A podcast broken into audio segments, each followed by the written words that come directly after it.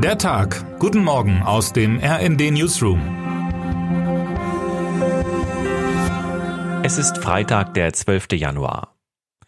Mobilitätsingenieure aus aller Welt träumen von einem Auto ganz ohne Knöpfe, von einem Fahrzeug also, dessen Komfort und Sicherheitsfunktionen allein mit Sprachbefehlen gesteuert werden. Und das Mittel, das die Tüftler der großen Automobilkonzerne dafür ins Visier genommen haben, ist die künstliche Intelligenz. Lange ist es her, dass viele Knöpfe auf dem Armaturenbrett noch als Ausweis eines Autos mit Luxusausstattung angesehen wurden. Heute gilt in Designerkreisen längst, je weniger Knöpfe, desto cooler.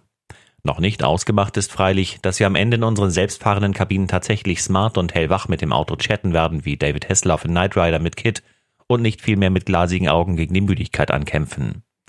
Das Thema KI hat auch die weltgrößte Computermesse CES beherrscht, die heute in der Glamour-Metropole Las Vegas zu Ende geht. So mächtig ist der KI-Trend, dass Microsoft erstmals seit der Einführung der Windows-Starttaste auf der Standardtastatur 1994 eine neue Taste plant. Hinter der Funktion Copilot, rechts neben der breiten Leertaste, soll künftig eine leistungsstarke künstliche Intelligenz dem Nutzer quasi wie ein digitaler Butler-Service zur Seite stehen. Die Ingenieure sind sicher, die Anwendungsmöglichkeiten werden mittelfristig nur von den Grenzen der menschlichen Fantasie beschnitten. Microsoft-Manager Yusuf Mehdi erklärte 2024 gleich mal zum Jahr des AI Personal Computers. Hinter der Offensive dürfte freilich auch ein tiefes Firmentrauma stecken. Nie wieder will Microsoft einen weltverändernden IT-Trend verschlafen, wie damals als Bill Gates das Internet als Massenphänomen ignorierte und der Konzern jahrelang hinterherlief. Die Bilanz der CES fällt überaus optimistisch aus. KI ist ohne Zweifel das nächste große Ding. 120 Millionen Euro im Euro-Jackpot. Welcher Lottospieler stellt den Rekord ein?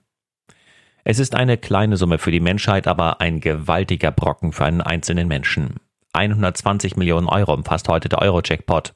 Am Dienstag war der Riesentopf erneut nicht geknackt worden. Kein Spieler hatte die korrekte Zahlenkombination 9, 12, 26, 41 und 47 mit den Eurozahlen 7 und 10.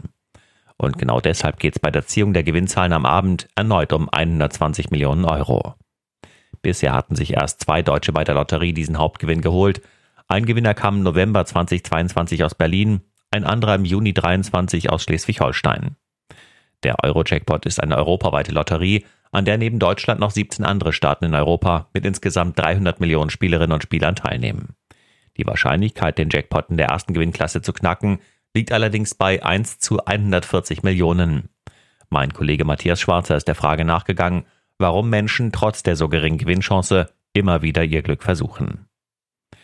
Das Rücklicht als Kunstobjekt. Bahnstreik, Bauernproteste, Klimaaktivisten.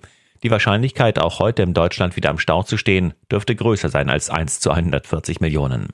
Der Blick auf den Vordermann im Kriechverkehr bietet allerdings Gelegenheit, sich mit einem modernen Kunstobjekt vertraut zu machen, dem Rücklicht. Vorbei die Zeiten, als eine Heckleuchte nur ein kleines Birnchen war, das hinter rotem Glas aufleuchtete oder eben nicht. Moderne Autorücklichter sind bizarre Designobjekte. Dank LED-Technik können sich Gestalter frei austoben und sie haben von dieser Möglichkeit ausgiebig Gebrauch gemacht. In wilden Bauformen reizen sie vom horizontalen Leuchtstreifen aus hunderten LEDs bis zum sinnlich fließend geformten Lichtkörper alles aus. Das Ergebnis sind Schmuckstücke von hypnotischer Wirkung, die auf den Hex moderner Modelle funkeln. Der Bugatti Chiron etwa rollt mit einem 1,60 Meter langen, quer ins Heck eingelassenen Leuchtschwert aus der Fabrik. Aber nicht nur am 1500 PS Luxussegment blitzt und blinkt es wie in Las Vegas. Selbst im Dacia Sandero ab 11.300 Euro machen sieben zum Rücklicht geformte LED-Pfeilapplikationen auf ziemlich dicke Hose. In unserer Galerie stellen wir die zehn kreativsten und seltsamsten Heckleuchten der Gegenwart vor und ordnen sie kunsthistorisch ein. Viel Vergnügen. Auf den FC Bayern kommt nach dem Tod von Franz Beckenbauer ein emotionaler Fußballabend zu. Im ersten Bundesligaspiel des Jahres treffen die Münchner um 20.30 Uhr auf die TSG 1899 Hoffenheim. Nach dem Tod von Beckenbauer am Sonntag im Alter von 78 Jahren laufen beide Mannschaften mit Trauerflor auf. Dazu wird es eine Gedenkminute geben. Erinnerungen an das Lebenswerk des Kaisers werden für gefühlvolle Momente in der mit 75.000 Zuschauerinnen und Zuschauern ausverkauften Allianz Arena sorgen. Trainer Thomas Tuchel strebt zum Auftakt des Spieltages bei der Verfolgung von Tabellenführer Bayern 04 Leverkusen einen Sieg an, erst recht an einem Tag, an dem Beckenbauers gedacht wird. Es wird sehr emotional werden im Stadion, sagte Tuchel. Und damit wünschen wir Ihnen einen guten Start in diesen Tag. Text Imre Grimm, Am Mikrofon Sönke Röhling. Mit rnd.de, der Webseite des Redaktionsnetzwerks Deutschland, halten wir Sie durchgehend auf dem neuesten Stand. Alle Artikel aus diesem Newsletter finden Sie immer auf rnd.de slash der Tag.